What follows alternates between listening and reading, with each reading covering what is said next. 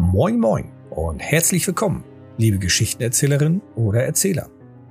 Thorsten hier mit einer weiteren aufregenden Folge von Dämmergrau. In dieser führe ich dich in meine Erfahrungen und Meinung zum Thema Sandbox im Pen and Paper. Was ich darunter verstehe, welche Hürden es dabei gibt, wie ich mich vorbereite und was tue ich, wenn einer der Spieler auf dem Rasen anstelle im Sand spielen will. Ich wünsche dir dabei viel Spaß. Was verstehe ich unter Sandbox? Ganz klassisch früher als Kind im Sandkasten gespielt. Der Sandkasten hat einen Rahmen, meist einen Holzrahmen. Das kann allerdings auch einfach nur der Gehweg sein oder irgendwas anderes. Und im Sand selber konnte ich mich frei bewegen. Das ist auch schon grob das, was ich darunter verstehe aufs Rollenspiel bezogen, meine ich damit, dass ich den Spielern ein Setting gebe, irgendeine Stadt, eine Welt, ein Kontinent, also irgendeinen Rahmen, in dem sie sich frei bewegen können. Und in diesem Rahmen können sie tun und lassen, was sie wollen. Natürlich mit den Konsequenzen, die daraus entstehen, nur dazu später mehr. Sandbox hat einige Vorteile, auch einige Nachteile. Ob du jetzt für deine Runde das Sandkastensystem mit übernehmen möchtest, hängt viel davon ab. Zum einen, ob du so viel Zeit investieren willst oder dich so vorbereiten möchtest, beziehungsweise ob du entsprechende Kreativität an den Tag legen kannst und auch vor allen Dingen, ob die Spieler darauf Lust haben. Nicht jeder Spieler mag es, in eine Welt geführt zu werden, in welche es nicht klare Linien gibt keine klare Führung oder kein klarer Weg, wo er jetzt längst gehen soll. Einige Spieler favorisieren das. Sie wünschen sich, sehnen sich danach. Andere wiederum wollen doch lieber eine klare Struktur, entweder ein Dungeon haben, ein Labyrinth oder einfach nur eine kleine Stadt, in denen sie sich bewegen können, welche sehr eingeschränkt ist. Deswegen mach es davon abhängig, ob du Lust dazu hast und ob deine Spieler auch Lust dazu haben, dass sie sich in so einem großen Sandkasten oder kleineren, kommt darauf an, wie groß du das Setting bauen willst, dass sie sich in so einem Sandkasten bewegen und spielen möchten. Welche Vorteile gibt es durch dieses Sandbox-System oder durch die Idee, die dahinter steckt? Zum einen, alle Spieler arbeiten gemeinsam an der Welt, in der ihr spielt. Also nicht nur du als Erzähler bzw. Erzählerin, sondern auch die Spieler tragen einen Teil dazu bei oder sie können einen Teil dazu beitragen. In der Regel geschieht es auch. Wie groß und wie einflussreich diese Änderungen oder Anpassungen sind, hängt davon ab, wie sehr die Spieler sich darauf einlassen wollen und können. Dadurch, dass die Spieler die Möglichkeit bekommen, sich zu integrieren, mit ihrem Charakter ein, sich einzubringen, bekommst du auch in der Regel sehr viele Resonanzen, sehr viel Rückmeldung und Reaktionen von den Spielern. Und dadurch wird ein gemeinschaftliches Erlebnis noch intensiver. Ein weiterer Vorteil, wenn die Spieler mit ihren Charakteren sich integrieren, bekommst du als Erzähler, Erzählerin mehr Informationen von ihnen. Was mögen sie mit ihren Charakteren? Welche Beziehung bauen sie mit anderen Figuren oder Rassen oder Politik auf? Das sind alles kleine Informationen, aus denen du dann Nebengeschichten stricken kannst, beziehungsweise aus denen du einen Plothook, also ein, ein Aufhänger für eine weitere Geschichte aufziehen kannst. Wenn einer deiner Charaktere zum Beispiel eine Beziehung zu irgendeinem NSC aufbaut, die Gruppe soll irgendwas herausfinden, recherchieren und er erinnert sich an einen alten Klassenkameraden, der könnte das Thema wissen und will ihn mit einbauen und du lässt es zu, dann hast du schon eine Beziehung mit einem anderen Charakter, mit einem NSC, auf den du später aufbauen kannst. Vielleicht ist der Feind auch dahinter gekommen, der Feind, den die Spieler bekämpfen wollen, und sucht diesen Kameraden auf, um ihn zu manipulieren oder zu benutzen. Und zu guter Letzt finde ich persönlich hat dieses Sandkastensystem den großen Vorteil, dass ich als Erzähler auch sehr viel Spaß an solchen Plots habe. Aus Sicht des Spielers ist es ja so, die Gruppe trifft sich, der Spielleiter, die Erzählerin hat einen Plot vorbereitet, beginnt diesen mit irgendwelchen Erzählungen, die Charaktere lassen sich drauf ein und sind schon richtig gespannt, was passiert, was kommt als Aufhänger, was für eine Mission bekommen wir, mit wem haben wir es zu tun, wer wird unser Gegner sein. Das ist sehr aufregend und spannend. Habe ich allerdings dieses Sandkastensystem, dieses Sandkastenprinzip, dann habe ich zwar eine Idee eines Plots, nur ich weiß nicht, wie die Spieler darauf reagieren. Folgen Sie meiner Plot-Idee? Wie reagieren Sie auf die NSCs, die ich einbringe? Reagieren Sie gar nicht drauf? Gehen Sie ganz andere Wege? Und ich werde zum einen positiv gefordert und zum anderen werde ich auch überrascht über das, was sie halt machen. Nur gibt es eben auch einige Herausforderungen oder einige Nachteile zu diesem Prinzip. Als Erzählerin, Erzähler fordert ein Sandkastensystem sehr viel Kreativität, eventuell Vorbereitung und oder Spontanität. Alle diese drei Eigenschaften zu haben, bei dem einen mehr, bei dem anderen weniger, kann nur gut sein. Denn du hast ja vielleicht einen Plot überlegt, beginnst diesen und die Spieler kommen auf eine völlig andere Idee und jetzt musst du umdenken. Du musst dir überlegen, was könnte passieren, wenn die Spieler genau das so machen? Wie reagiert der Plot darauf? Wie reagiert die Welt darauf, die du dir hast einfallen lassen? Und wenn das am Anfang einer Sitzung ist oder inmitten einer Sitzung, kann es durchaus mal sein, dass du relativ schnell dann dir irgendwas einfallen lassen musst. Das ist durchaus herausfordernd. Ich habe einige Techniken für mich entdeckt, die erzähle ich später nochmal, wie ich damit umgehe. Weiterer Aspekt, durch das Sandkastenprinzip ist es nicht möglich, in meinen Augen einen strikten Plot umzusetzen. Wenn du einen Tunnelplot hast, also eine klar vorgegebene Richtlinie, setzt dieses allerdings in ein Sandkastenprinzip ein, dann bekommst du die Herausforderung, dass du zum einen entweder die Spieler irgendwie einschränken musst, dass sie auch in diesem Tunnel bleiben, oder du läufst Gefahr, sie brechen aus und gehen ganz andere Wege, womit du nicht gerechnet hast. Und spätestens da hört dieser strikt geplante Plot auf. Weiterer Nachteil, wobei ich daraus auch einen Vorteil ziehe, jetzt hast du viele Vorbereitungen getroffen, Du hast viel erstellt, NSCs, Karten, Gebäude, was auch immer. Beginnst mit dem ersten Plot und die Spieler entscheiden, hm, wir gehen woanders hin. Dann hast du alles vorbereitet für nothing. So scheint es. Hierzu ein kleines Beispiel. Ich hatte eine Vampire-Runde in Berlin aufgezogen, eine Sabbatrunde. Und im Laufe der Kampagne oder der, ich glaube, dritten Staffel ist es gewesen, stellte sich heraus, dass die Camarilla die deutsche Hauptstadt zurückerobern wollte und hat am Anfang der Staffel schon einige Schritte eingeleitet, hier und da Ämter manipuliert, einige Politiker beeinflusst und zum Ende hin eskalierte das so sehr, dass der Sabbat in Berlin stark eingeschränkt wurde. Viele sind verschwunden oder haben die Stadt verlassen. So dass zum Schluss nur noch die Spielergruppe und ich glaube drei oder vier weitere NSCs aus dem Sabbat vorhanden gewesen sind und wir dann überlegt haben, was die jetzt machen wollen. Das war das Ende dieser Staffel von mir und geplant war, in der nächsten Staffel erneut in Berlin anzusetzen. Die Spieler jedoch haben sich dann entschlossen, eine Stadt ist wie jede andere. Hier in Berlin geben wir alles auf und ziehen weiter.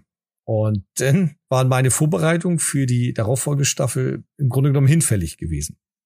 Das ist eigentlich kein so großer Nachteil, wie er jetzt vielleicht klingen mag, denn ich benenne es belustigerweise so, ich bin ein Recycler. Ich nutze all meine Plot-Ideen für andere Runden oder für spätere Plots. Habe ich mir mal was einfallen lassen und das konnte ich jetzt nicht umsetzen, weil die Spieler zum Beispiel andere Wege gehen. Dann habe ich mir da Notizen zugemacht, lege das in meine Gedankenschublade ab oder in meinen digitalen Ordnern und ich nutze es dann zu irgendeinem anderen Zeitpunkt oder für eine andere Runde. Also insofern kein wirklich so großer Nachteil. Natürlich gibt es beim Leiten einer Sandbox-Runde einige Hürden, die da zu nehmen sind. Wie schon angedeutet, eine freie Welt benötigt viel Kreativität, viel Spontanität, auch durchaus reichen Erfahrungsschatz. Die Spieler kommen auf irgendwelche Ideen, setzen irgendwas um und darauf musst du als Erzähler dann reagieren wenn da wenig Erfahrung vorhanden ist, ob das jetzt mit dem Setting wenig Erfahrung oder mit dem Leiten, dann kann sowas herausfordernd sein. In dem Fall empfehle ich dir, mehr Vorbereitung zu treffen. Dass du dir zum Beispiel vorüberlegst, welche Ortschaften könnten in dem Setting sein. Dass du dir mehr NSCs erstellst, mehr Figuren oder kleinere Aufhänger, um den Spieler wieder auf den richtigen Weg zu führen. Eine weitere Herausforderung oder Hürde meiner Meinung nach ist der Ideenreichtum der Spieler kann sehr anspruchsvoll sein. Und wie damit umgehen? Auf der einen Seite möchte ich meinen Spielern die Möglichkeit gewähren, sie können alles tun mit ihren Charakteren in den Settings, was sie wollen. Das bedeutet allerdings auch, dass sie teilweise mit Ideen um die Ecke kommen, an die habe ich niemals gedacht. Und das, obwohl ich schon so viele Jahre leite und auch als Spieler unterwegs bin. Trotzdem kommt immer mal wieder was Neues darauf zu. Und ich muss mir dann überlegen, inwiefern das passt für das Setting, inwiefern das auch mir gefällt als Erzähler. Ich will ja auch Spaß haben an meinen Runden und dann eben schauen, ist das so umsetzbar? Ist das machbar? Oder muss ich dem jetzt eine Absage erteilen? Ich versuche es immer umzusetzen. Wenn es gar nicht geht, dann sage ich das auch meinen Spielern. Als Beispiel, wenn wir in einem Mittelalter-Setting sind und einer kommt auf die Idee, irgendeine Technologie jetzt sich zu erdenken, die vielleicht in dem Jahrzehnt schon existiert, nur auf einem ganz anderen Fleckchen der Erde, dann sage ich ihm auch, ja, das ist schwierig, kriegst du so nicht umgesetzt, weil es gibt keiner, der diese Idee hatte. Das finde ich auch völlig legitim, vor allen Dingen, wenn man halt sehr realitätsnah spielen möchte. Nur Weg ist für dich ab, inwiefern du deinen Spielern denn klar sagen willst, das passt nicht oder inwiefern du halt das Ganze ein bisschen flexibel gestalten willst. Denn hey, immerhin ist es ja eure Welt und wenn ihr euch als Gruppe auf etwas einigt, dann ist es ja egal, was im Regelwerk drinne steht oder was in irgendwelchen Kampagnen, Weltenbüchern steht. Hauptsache, ihr habt Spaß und euch darauf geeinigt. Wie setze ich das Ganze nun um? Also wie versuche ich den Spielern das Gefühl einer freien Welt zu geben? Auch hier wieder kann die Vorarbeit oder die Zeit vor einem Plot, vor einer Runde da sehr viel zu beitragen. Ich zum Beispiel versuche mich in die Lage eines Spielers zu versetzen. Nicht in die Lage der Spieler, die in meinen Runden sind oder der Charaktere, sondern irgendein Charakter. Manches Mal erstelle ich mir sogar einen Spielercharakter und überlege mir in dem Setting oder in einigen Plots, wenn das auf mich zukommt, wie würde dieser Charakter reagieren? Auf welche Ideen käme er? Das ist jetzt zwar sehr abstrakt gehalten und hat auch keine Garantie darauf, dass es wirklich so geschieht. Nur es hilft manches Mal, die ganze Situation, also Plot-Setting, aus einem anderen Blickwinkel zu betrachten. Wenn ich einen Plot erstelle und es geht um irgendeine Schnitzeljagd dann überlege ich mir, warum die Spieler jetzt diesen Hinweis finden könnten und warum sie zum nächsten kommen. Ich überlege mir allerdings auch, ist das, was ich dort als Spielercharakter erfahre, noch nachvollziehbar? Ist das logisch? Ist das realitätsnah? Oder ist das so sehr an den Haaren herbeigezogen, dass es sich total falsch anfühlt? Anderer Punkt, um den Spielern das Gefühl einer freien Welt zu geben, ist mit Erfahrungen aus meinem Leben zurückzugreifen. Sitze ich in einem Wartezimmer von irgendeinem Amt oder aus irgendeinem anderen Grund verharre ich irgendwo, kann ich viel machen, dann überlege ich mir oft irgendwelche Situationen im Kopf, stelle mir vor, wie könnte das für die eine oder andere Runde passend sein. In dem schon genannten Wartezimmer überlege ich mir, welche Personen sitzen hier denn noch? Wie verhalten die sich? Wie reagieren sie? Was tun sie? Fühlen sie sich wohl oder eher unangenehm? Kommen Gespräche auf? Und genau diese Informationen sammle ich, speichere ich und übertrage sie dann auf meine Plots oder auf meine Nichtspielercharaktere. Das kann auch sein, dass ich in einem Club mal bin, sitze am Tresen, lasse meinen Blick schweifen und sehe irgendeine Szene, die ich interessant finde. Irgendetwas hat meine Neugierde geweckt, die beobachte ich und speichere sie ab und baue sie dann in irgendeiner Art und Weise in eine meiner Plots mit ein.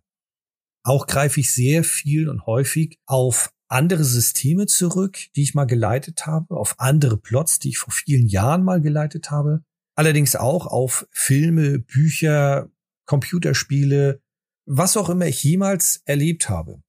Es gibt häufig Szenen und Situationen, mögen sie noch so klein sein, aus denen können sich ganze Geschichten entwickeln. Sehe ich in einem Film eine tolle Action-Szene, übernehme ich diese Gefallen mir nur Teile davon, dann überlege ich mir, wie kann ich diese Teile einsetzen für meine Runde. Um den Spielern diese freie Welt zu vermitteln, ihnen das Gefühl zu geben, sie können hier wirklich was bewirken, ist es in meinen Augen auch wichtig, die Spieler gewähren zu lassen, ihre Ideen auch zuzulassen. Hierzu möchte ich ein Beispiel aus meinen Lab-Erfahrungen zu Vampire nahebringen. Ich hatte mit einem weiteren Spielleiter bzw. Organisator eine größere Plotgeschichte einfallen lassen. Unter anderem hatte ich als NSC den Fürst dargestellt. Wir haben auch schon viele Sitzungen gespielt. Und die Spieler haben, ohne dass ich tatsächlich davon was mitbekommen habe, über mehrere Wochen eine Intrige gesponnen, um diesen Fürsten zu stürzen. An einem Abend sind sie das dann angegangen und haben mein NSC geflockt ich habe dann versucht, mit einer Kraft die Verbündeten, die mir nahestehen, zu mir zu rufen. Das war sehr unterhaltsam für mich als Spieler oder eben auch als Organisator, als Spielleiter, weil ich die einzelnen Verbündeten aufgesucht habe in dem Setting, an dem Abend. Und sie wurden alle von anderen Spielern in Gespräche verwickelt. Und als die Kraft wirkte und sie aufstehen, um zu mir zu kommen, wurden sie aufgehalten. Bin schlussendlich zurückgegangen, sie haben mich geflockt, dann haben sie mich geköpft, der Fürst wurde gestürzt und sie haben neuen ersetzt. Der Plot selber, den allerdings mein Kollege und ich mir überlegt hatten, sah nicht vor, dass der Fürst zu diesem Zeitpunkt stürzt. Und das war insofern natürlich erstmal schade, weil wie machen wir jetzt weiter mit dem Plot? Auf der anderen Seite war das eigentlich eine super tolle Idee. Die Spieler haben es echt gut erarbeitet. Und ja, dann gewähre genau dieses Erfolgserlebnis den Spielern und baue darauf neu auf. Es ist ja nicht schlimm, dass der Plot, den du dir überlegt hast, jetzt nicht funktioniert. Dann schaust du, was aus der Situation jetzt entstanden ist, wie die umstehenden Personen darauf reagieren und welche Geschichten sich daraus dann entwickeln. Wie in der Realität, wie in der wirklichen Welt, hast du dir vielleicht eine Taktik überlegt, um irgendwas zu erreichen, Bewerbungsgespräch beim neuen Job, bei einem Wettkampf zu gewinnen oder irgendwelche anderen Hobbys oder Situationen, in denen du dir vor einen Plan zurechtgelegt hast und dann geht er einfach nicht auf. Dann versuchst du spontan darauf zu reagieren und machst das Beste draus.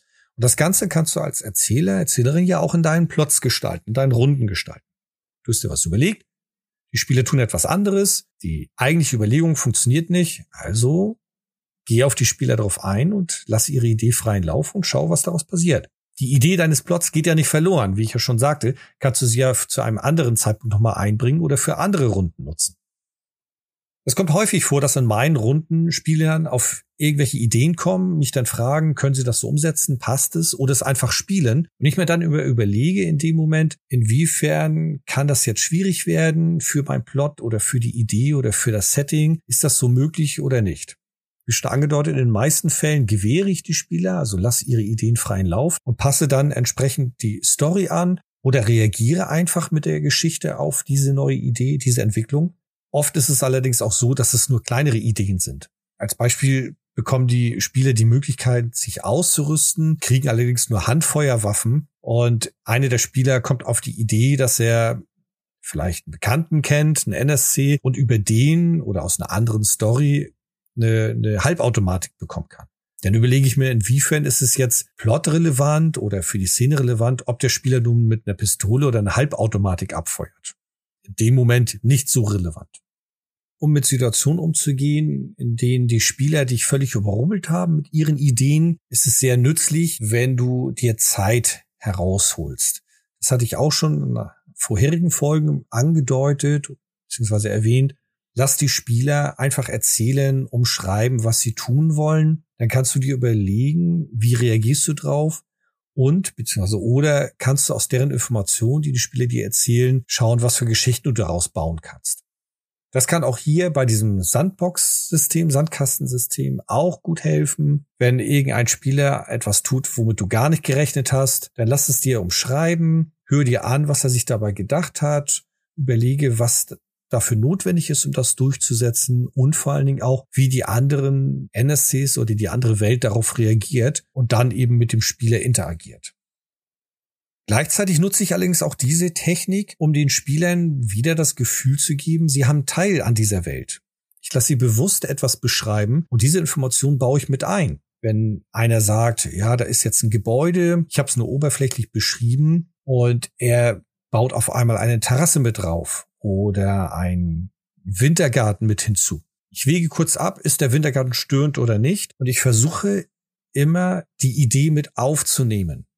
Meistens passt ein Wintergarten und dann nehme ich den mit auf. Dann lasse ich ihn vielleicht sogar beschreiben von dem Spieler, wie sieht der Wintergarten aus und schon hat die Welt, die ich mir am Anfang erdacht habe, einen Neuteil dazu bekommen, der von einem Spieler kam.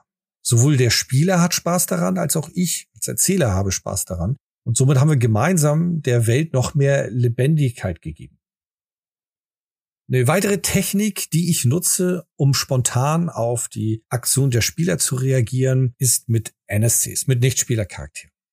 Ich habe im Laufe meiner Karriere als Rollenspieler sehr viele Charaktere geleitet, selber gespielt, kann im Grunde genommen darauf schon auf einen Schatz zurückgreifen, der immens groß ist.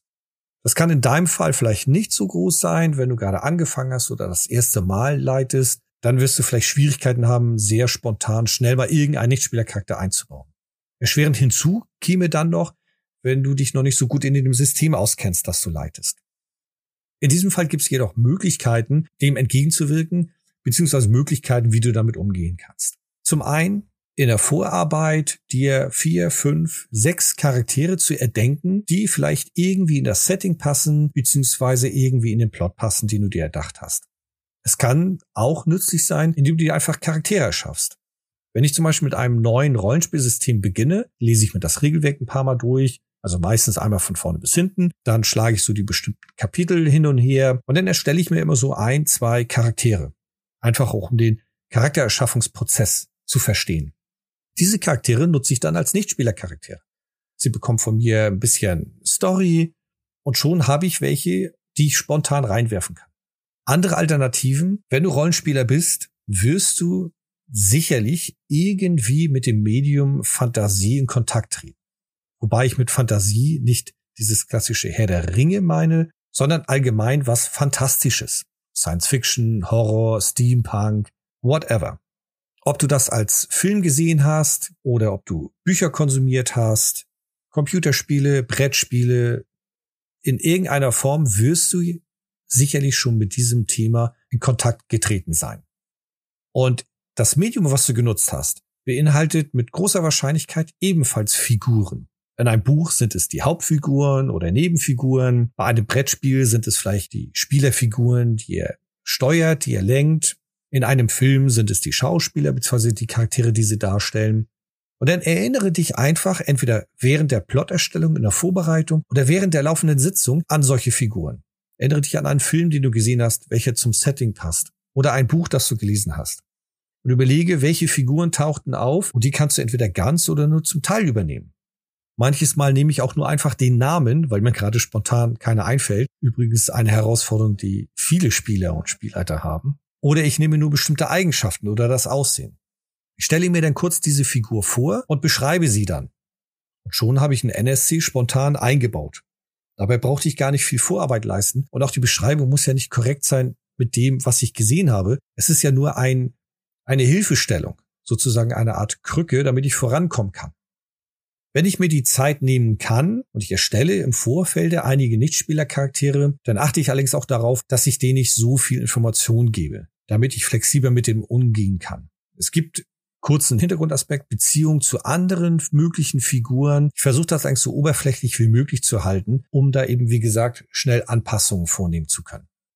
Zum Schluss möchte ich noch ein Thema einbringen, was zum einen in in Sandkastenrunden auftauchen kann. Zum anderen, was auch in anderen Situationen einfach mal geschehen kann. Spieler kommen nicht weiter.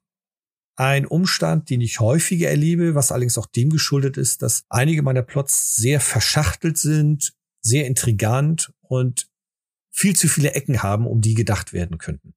Das kann eben auch beim Sandbox passieren, dass du eine, ein, ein Setting hast, eine Szenerie hast oder eine Welt, in dem die Spieler sich richtig ausgetobt haben und schließlich an einen Punkt kommen, wo sie nicht mehr weiter wissen. Natürlich helfe ich meinen Spielern. Ich persönlich finde es allerdings ziemlich demotivierend, wenn da der klassische Peter Plot um die Ecke kommt und den Spielern sagt, hier Jungs, wenn ihr zum Plot wollt, folgt mir drei Straßen weiter, dann einmal um die Ecke rechts und schon ist er da. Das finde ich, wie gesagt, ein bisschen langweilig demotivierend. Und nach meiner Erfahrung, viele meiner Spieler sehen das ähnlich. Auf der anderen Seite brauche ich ja irgendwie eine Möglichkeit, die Spieler voranzubringen. Also brauche ich ja diesen Peter-Plot. Im Laufe meiner Zeit als Erzähler, als Rollenspielleiter, habe ich mir eine Technik angeeignet, die zwar nicht so zielführend ist, um den Plot zu erreichen, allerdings zielführender, um den Spielern das Gefühl zu vermitteln, dass sie Hilfe bekommen, ohne dass es ja, demotivierend wird. Ich versetze mich dabei in die Lage der Spielercharaktere. Das ist nicht immer ganz einfach und erfordert auch einiges an Erfahrung, was Menschenkenntnis oder eben Systemkenntnis betrifft. Nur wenn ich aus der Sicht des Charakters mir die ganze Situation betrachte, dann komme ich auf mögliche Hilfestellungen, denen ich dem Spieler dann sagen kann. Das kommt auch häufig vor, dass ich in dem Moment den Spielern Tipps gebe, wodurch sie mehr vom Plot wegkommen oder sogar den Plot völlig ignorieren. Nur es fühlt sich passender, es fühlt sich richtiger für den Charakter an.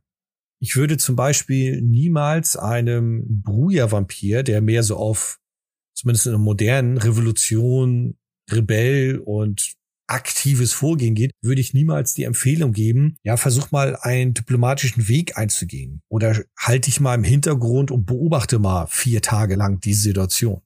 Das macht in dem Moment keinen Sinn. Klar, wenn das jetzt ein etwas anderer Bruja-Typ ist, also nicht so ein Klischee-Typ, dann macht es sicherlich Sinn.